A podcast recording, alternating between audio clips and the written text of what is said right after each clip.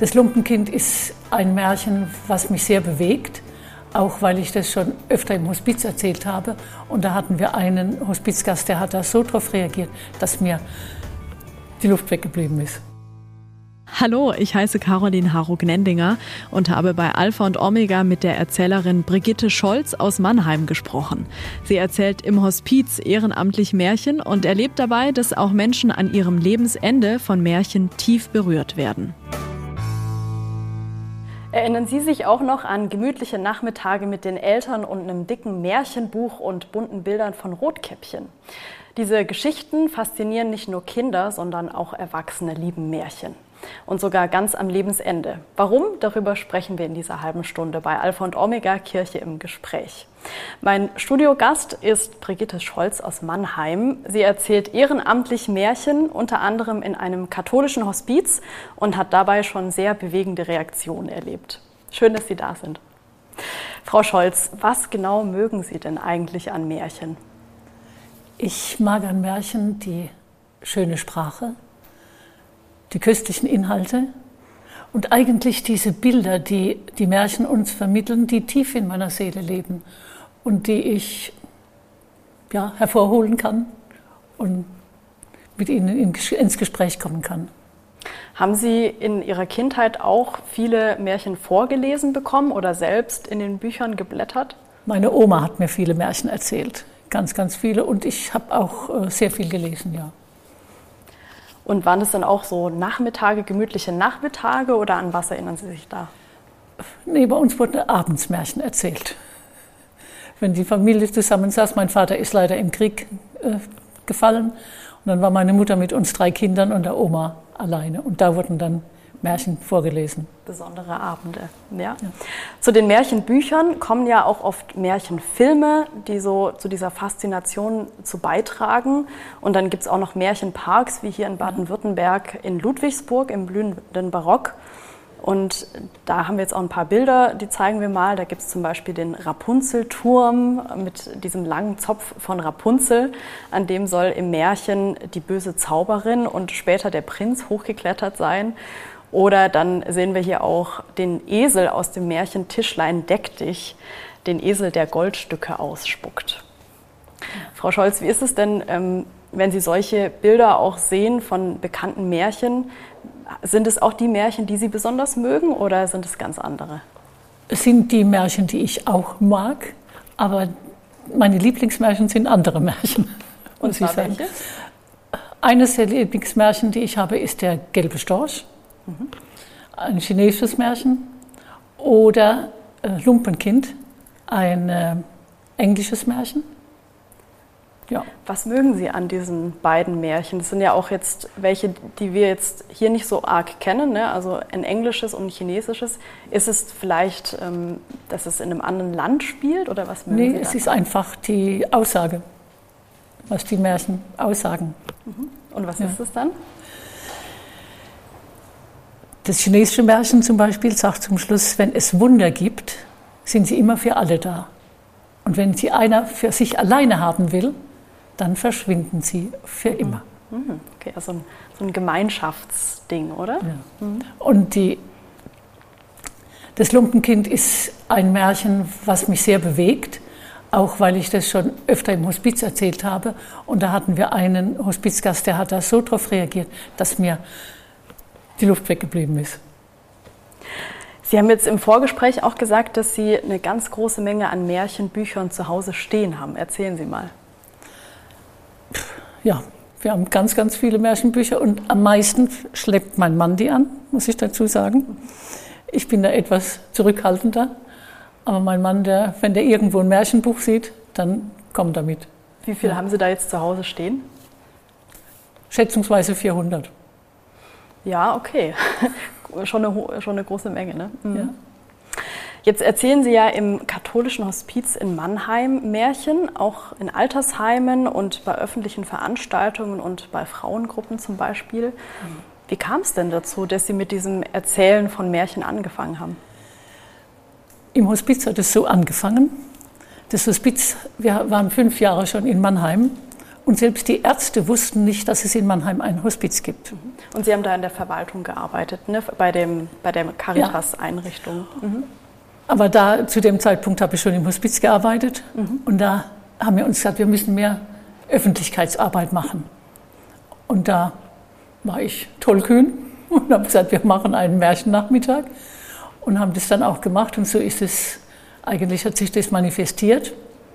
Wir machen zweimal im Jahr einen Märchenabend im Fürshospiz, also im Hospiz selber, das ist zu klein, aber wir machen es in einem äh, Gemeinderaum in der Nähe vom Hospiz, auch dass die Hospizgäste mitkommen können. Ja. Im Frühjahr und im Herbst, jetzt natürlich 20 ist es ausgefallen wegen Corona und 21 wird es auch ausfallen wegen Corona. Ja. Aber so kam ich eigentlich ans Märchen erzählen und dann kamen die Frauenkreise, die alten Nachmittage, die kamen dann. Bei uns könnten sie aber auch sowas machen. Und so bin ich dazu gekommen. Und im äh, äh, Bildungszentrum St. Clara, da darf ich einmal im Jahr Märchen erzählen. Wie ja. haben Sie das denn gelernt, Märchen zu erzählen? Ich bin in der Europäischen Märchengesellschaft Mitglied und ich bin Mitglied im Stuttgarter Märchenkreis. Und da werden Kurse angeboten und ich habe ein paar Kurse belegt. Ja. Und dann eben durchs immer wieder erzählen kommt man dann von automatisch rein. Ne? Ja. Mhm. Sie haben auch eine Märchenkiste dabei. Die haben ja. Sie bei Ihren Märchenabenden und Nachmittagen auch dabei. Was ist da zum Beispiel drin?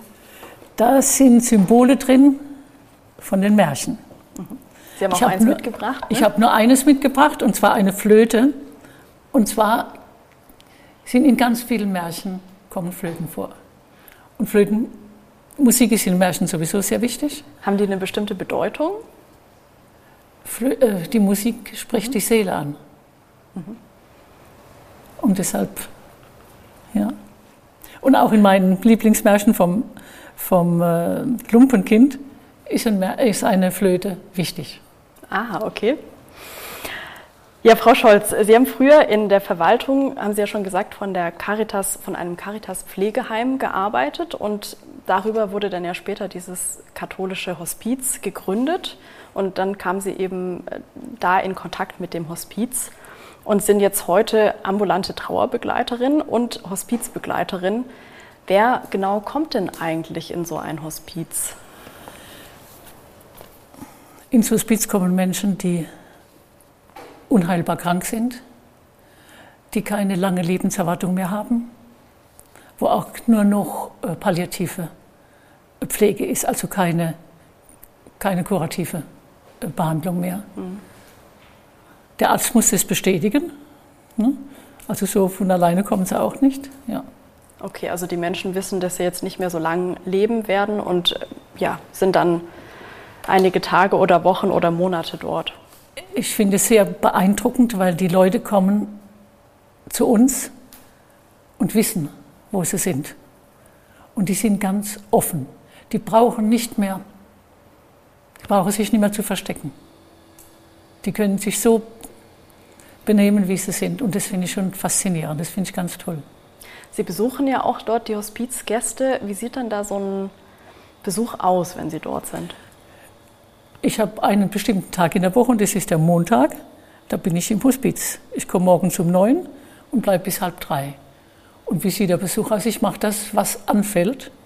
Manchmal will ein Hospizgast spazieren gefahren werden, manchmal will er eingekauft haben oder Gespräche sind sehr wichtig im Hospiz. Mhm. Ja.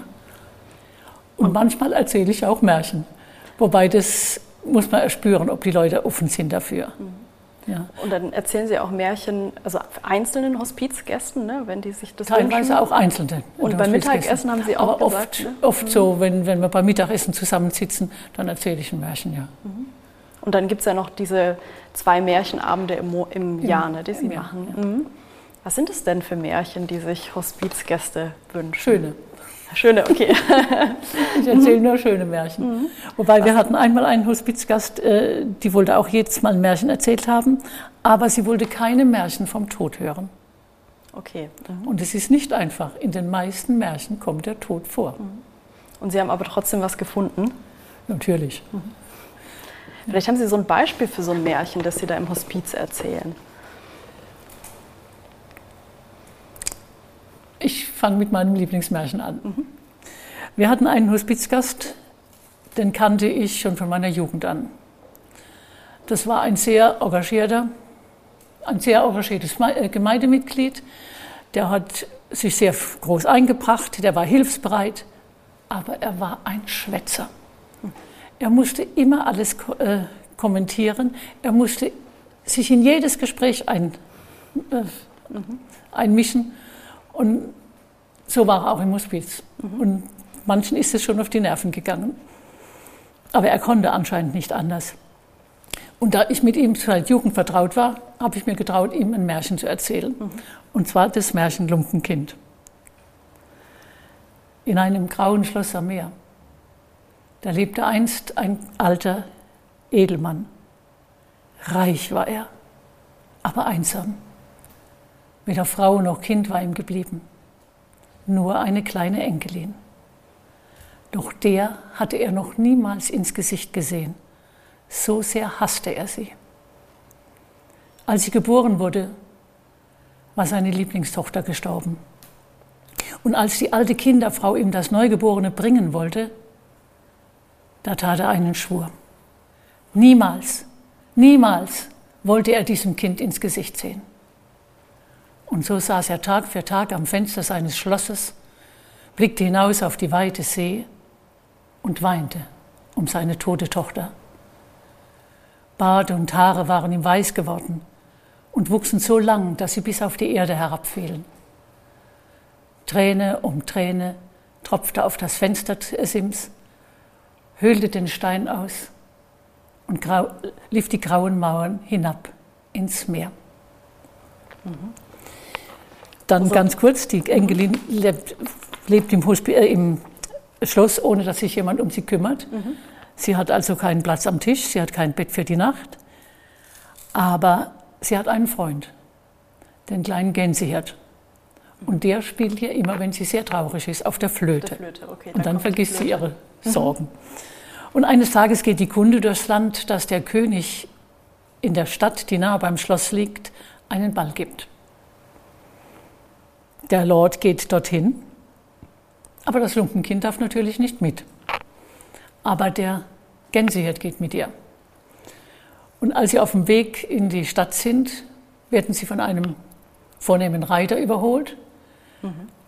Und der verliebt sich in das Lumpenkind. Und das ist natürlich der Prinz. Und der lädt das Lumpenkind ein, komm einfach zum Ball des Königs, so wie du bist. Und dann kommt sie mit ihren Lumpen, mit den Gänsen und mit dem Gänsehirt. Mhm. Und mit der Flöte dann vermutlich.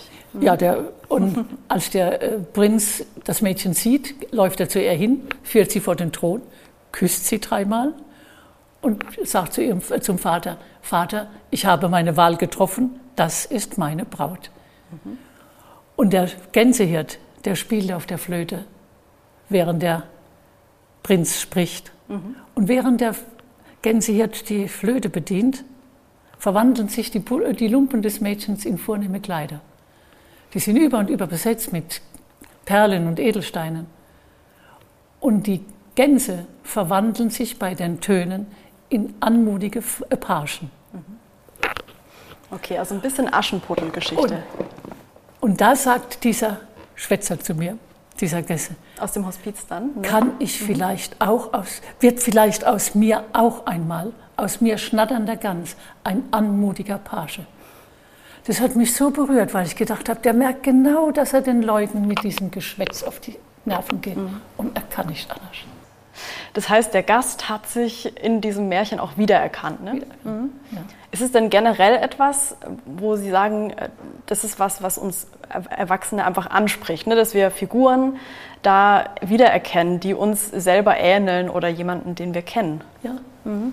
das ist eigentlich das Geheimnis des Märchens, dass wir uns in den Gestalten wiederfinden oder dass wir in diesen Gestalten, in diesen Märchenhelden Helfer und, und ja, Helfer finden. Wobei natürlich die Szenen, die da so passieren, diese ganzen Heldenreisen, die kommen wahrscheinlich an unser eigenes Leben nicht sehr nah ran, oder? Also warum meinen Sie das fast auch gar nicht? Mhm. Das ist gar nicht wichtig, dass wir das gleiche Leben haben wie die Helden.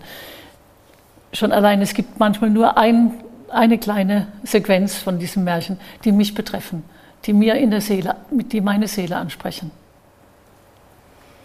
Also wie, also einfach, dass, dass ich merke, ah, diese Person hat sich fürs Gute oder fürs Böse entschieden und darin sehe ich mich wieder. Kann man das so vielleicht sagen?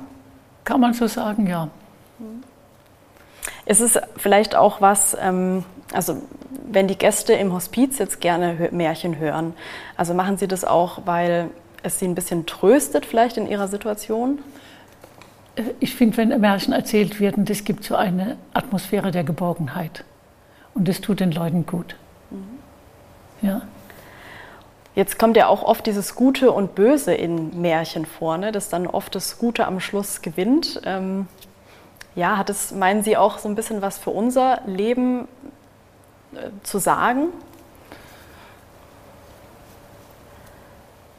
Ja, es hat auch für unser Leben was zu sagen, dass das Gute gewinnt. Aber manchmal gewinnt auch das Böse. Auch in Märchen. Mhm. So wie im richtigen Leben. Gab es eigentlich noch mehr Reaktionen und Gespräche im Hospiz auf solche Märchen? Ja, auf ein Märchen kam auch eine sehr äh, intensive Reaktion. Das war eine Hospizgast, eine Frau, die ließ sich jedes Mal, wenn ich da war, ein Märchen erzählen. Aber es dürfen keine Märchen mit dem Tod sein. Und eines Morgens kam ich in das Zimmer und die Frau hatte einen weißen Plüschhasen auf dem Bett.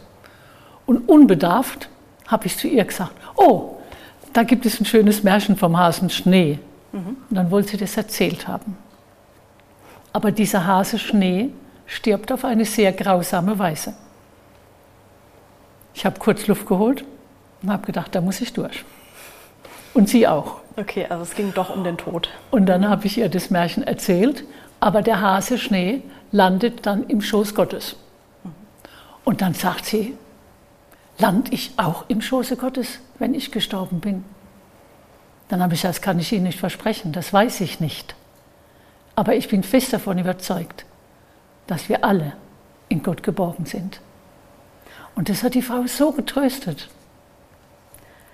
Ja. Kommen dann häufiger solche Gespräche zum Thema Tod auch vor, ja. wenn Sie im Hospiz Märchen ja. erzählen? Mhm. Ja. Oder auch ohne Märchen kommen Gespräche vom Tod. Mhm ja, beschäftigt wahrscheinlich die, ja. die Gäste sehr. Ne? Ja. Mhm. ja, jetzt ähm, gibt's, würden Sie auch sagen, dass es generell viele religiöse Elemente auch in Märchen gibt? Ja. Mhm. Haben Sie da so ein Beispiel? Ganz viele Märchen sprechen von Gott. Und allein wenn sie vom Guten sprechen, sprechen sie religiös. Mhm. Also ich müsste jetzt also gerade überlegen, ob wo ganz speziell ein Märchen religiös endet. Es gibt ein Märchen vom lieben Gott, wie ein Junge den lieben Gott sucht. Das, aber das dauert jetzt auch zu lang, das zu erzählen. Aber er trifft eine alte Frau und er hält sich gar nicht mit ihr, sitzt nur mit ihr zusammen. Und die Frau lächelt ihn immer an. Und als er nach Hause äh, äh, kam, sagt seine Mutter, was hast du denn heute Schönes gemacht, dass du so fröhlich bist? Dann hat er gesagt, ich habe mit Gott Mittag gegessen. Und sie hat ein wunderbares Lächeln. Mhm, okay, also kommt Gott teilweise schon sehr explizit in den Märchen vor, ja? Ja. Mhm. Auch in äh, nicht, nicht religiösen, äh, nicht, in nicht christlichen Märchen von anderen Religionen mhm. kommen auch viele. Jetzt würde ich ganz gern mit Ihnen noch über die Bibel sprechen, denn da kommen auch Figuren vor, die wir eigentlich so aus Märchen kennen, nämlich Riesen. Also im Alten Testament schon relativ früh kommen Riesen vor und dann kommt später noch der Riese Goliath, vor, der ähm, gegen den Hirten David gekämpft hat und dieser kleine Hirtenjunge David äh, gewinnt diesen Kampf gegen Goliath und wird später sogar König und spielt eine große Rolle in der Bibel. Und diese Figur hat es sogar in, in diesen Märchenpark in Ludwigsburg geschafft. Ne? Sehen wir auch noch ein Bild davon. genau, muss man, glaube ich, an das Tor klopfen, wenn man dort steht in dem Park. Was würden Sie dann sagen? Was unterscheidet denn die Bibel von einem Märchenbuch mit solchen Heldengeschichten, wo so ein kleiner gegen so einen großen Riesen gewinnen kann? Ich hoffe, dass ich nicht ketzerisch bin. Aber ich muss sagen, das unterscheidet sich nichts.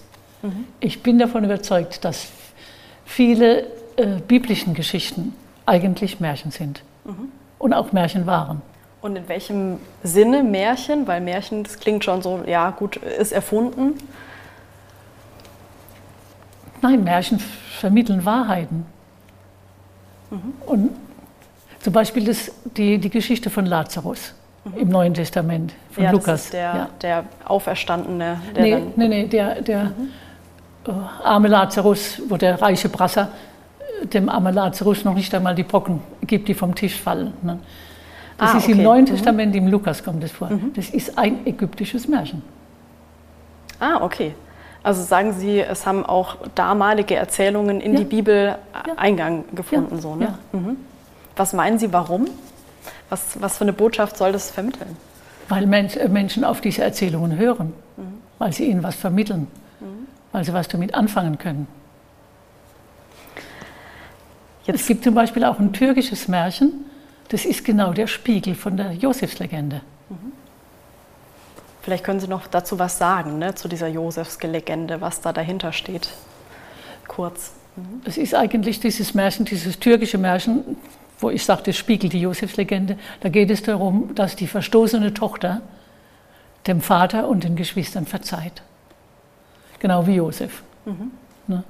Und sogar, das kommt auch die Sache mit dem Getreide, als die, äh, der Vater und die äh, Geschwister in Not sind, verkauft diese jüngste Tochter das Getreide an sie. Mhm.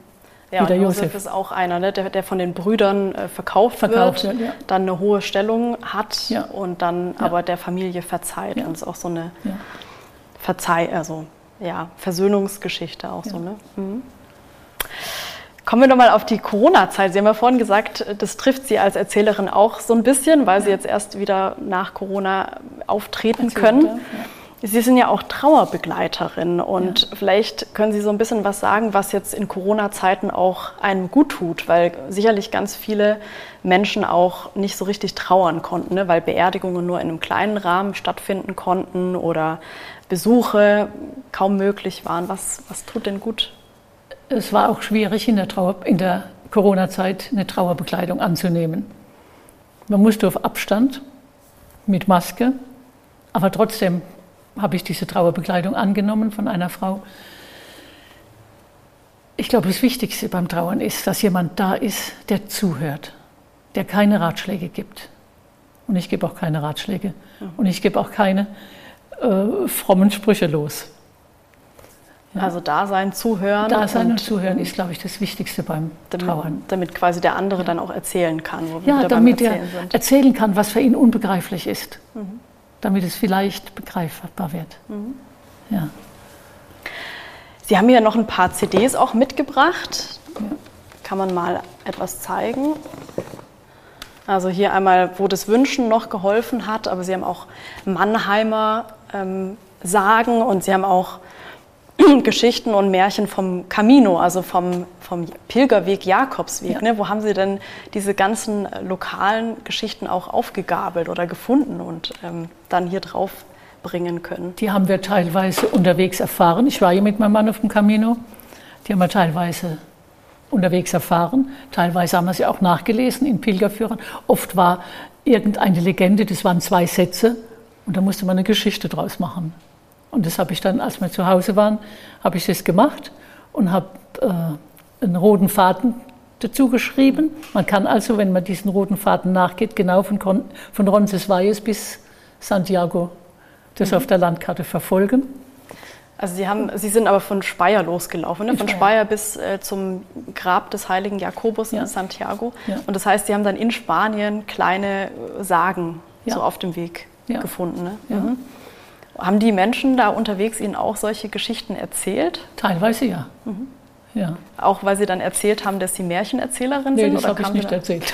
okay. Sie kamen also einfach so drauf. Mhm. Ja. Okay.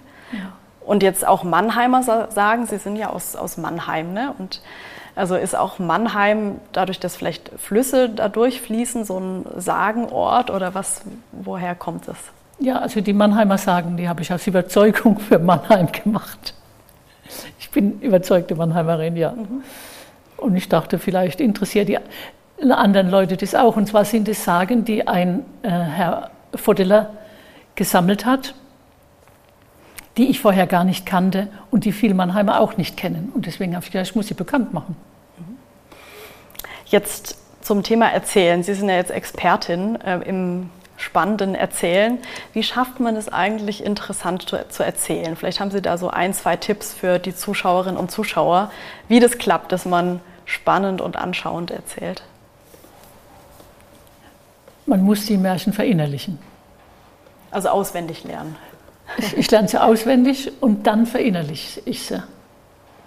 Also das Verinnerlichen ist nochmal ein Schritt nach dem mhm. Auswendiglernen. Ja. Das heißt, es hilft wahrscheinlich auch, wenn man das häufig Bekannten oder sie vielleicht ihrem Mann erzählen oder ja. die Zuschauer dann, also dass man es einfach sehr oft erzählt, dass es immer besser ich erzähle sie mir auch selbst. Okay. Laut. ja. mhm. ja. Und äh, solche Gegenstände, also Sie haben ja Ihre Märchenkiste auch immer bei den Märchenabenden dabei. Wäre das auch was für die Zuschauerinnen und Zuschauer, dass die einfach sagen, vielleicht an so einem, wenn sie es an einem Gegenstand erzählen, das ist dann ja, noch spannender. Ja, das finde ich auch schön. Ich habe auch schon zu Hause im Familienkreis einfach dann ein Märchen mit Figuren gestaltet.